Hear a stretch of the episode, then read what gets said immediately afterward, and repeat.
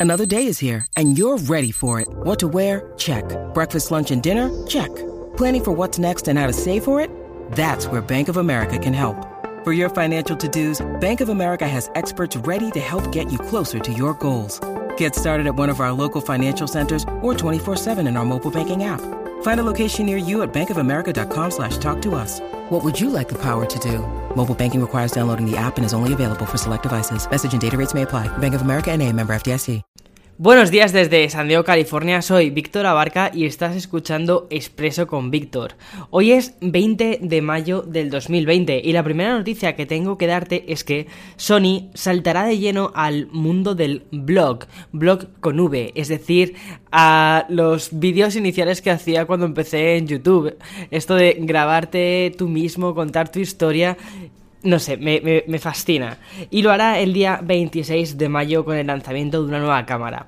De momento solo han mostrado una imagen, pero Internet, que es mucho más rápido, ya parece que sabemos de qué se trata.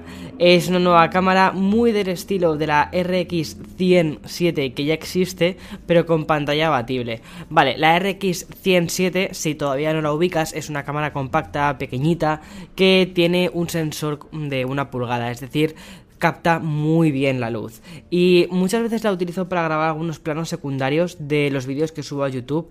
Y también cuando salgo ahí por ahí a dar una vuelta, a andar, eh, me la suelo llevar muchas veces porque me gusta. La verdad es que tiene un tipo de, de calidad que me gusta.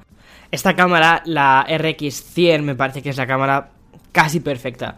Pero lo único es que para hacer vlogs no es tan cómoda, principalmente porque no tiene una pantalla abatible, no, no te puedes ver, entonces no sabes muy bien cómo estás encuadrado y cosas así. Entonces tienes que, digamos, suponer que estás bien en la escena. Por eso que hayan sacado una pantalla abatible me parece maravilloso, sobre todo en una cámara compacta. Además que el tema de las pantallas abatibles pensaba que era algo únicamente de Canon, pero parece que no. O sea que maravilloso. Quizás cuando termine todo esto me animo y vuelvo a hacer algún blog. La verdad, tengo muchas ganas, ¿eh? tengo muchas ganas de volver a ponerme delante de la cámara, contar como, no sé, contar historias diferentes y hacer partícipe a la comunidad de ellas. Bien, segunda noticia. OnePlus 8 Pro y el filtro que tenían puesto para poder ver a través de algunos materiales usando algo similar a los infrarrojos ha sido eliminado, al menos temporalmente. Este efecto lo que hace es que, por ejemplo, en materiales textiles o incluso plástico oscuro pueda mostrar lo que se encuentra detrás. Obviamente, este tipo de filtros no me parecen demasiado normales, éticos, porque ¿qué es lo que va a hacer la gente con un filtro, con un filtro que tú le pones a la cámara y que te permite ver a través de objetos? Pues imagínate, no, no, no va a hacer, no va a hacer cosas demasiado normales. Entonces, simplemente que hayan puesto esto, es decir, que hayan lanzado esto em, en, un, en un producto, o sea, me parece un poco de... Voy a decirlo un poco desagradable, de mal gusto. No porque puedas hacerlo, porque tengas la tecnología para hacerlo, significa que tengas que hacerlo, ¿vale? Pero bueno, en fin, me alegro de todos modos que se hayan echado para atrás, que lo vayan a desactivar a través de software y veamos si Mm, no sé, mm, craquea, hackea y se termina convirtiendo en al final una APK que te instalas y de nuevo vuelves a tenerlo. Pero bueno, veamos a ver qué sucede. La siguiente noticia que tengo que darte sería que Apple sabe que los servicios son una de sus divisiones que más beneficios le está ofreciendo. Y de hecho, Apple TV Plus, el servicio de suscripción que lanzaron, creo que fue en septiembre-octubre, tiene actualmente ya 10 millones de usuarios, de los cuales algo más de 5 millones son usuarios activos, es decir, que usan la plataforma de forma frecuente.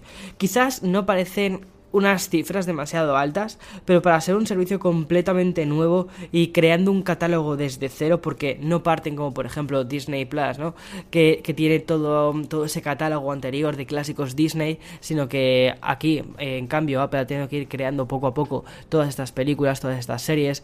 Me parece que la cifra no está demasiado mal. Aún así, hay que recordar que es un servicio que se regalaba con la compra de uno de los nuevos eh, dispositivos de Apple. Ya fuese, por ejemplo, te comprabas un ordenador, pum, lo tenías, te comprabas un iPhone, pum, lo tenías.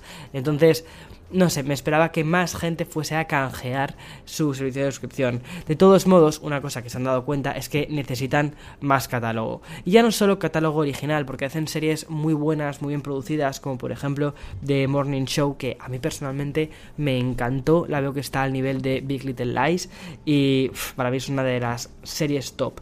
Y luego también está Little America, que me gustó mucho pero parece que van a comprar más series y películas clásicas para rellenar principalmente el catálogo y seguir una estrategia similar a la que tienen Netflix y HBO.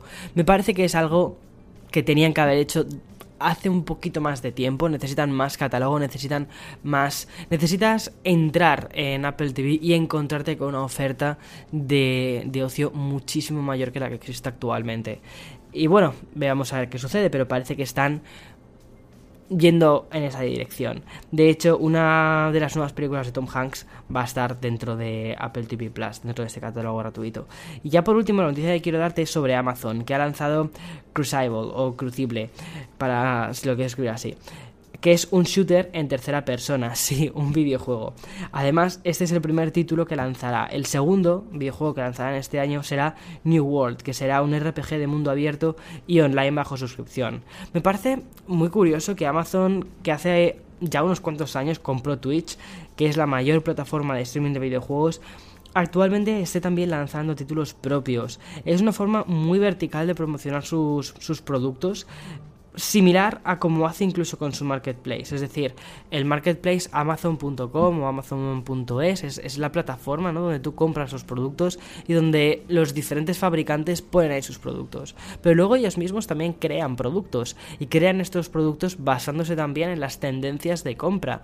Es decir, si se compran, si hay mucha gente que compra un cable de X marca, pues ellos hacen ese cable y le ponen su marca Amazon y además la colocan en un lugar superior es decir, crean su propia marca blanca, ¿no? Y estos juegos a mí me recuerdan un poco, o sea, me parece que siguen un poco esta estrategia de marca blanca. Y el mejor lugar donde van a poder promocionarlo va a ser eso, va a ser Twitch.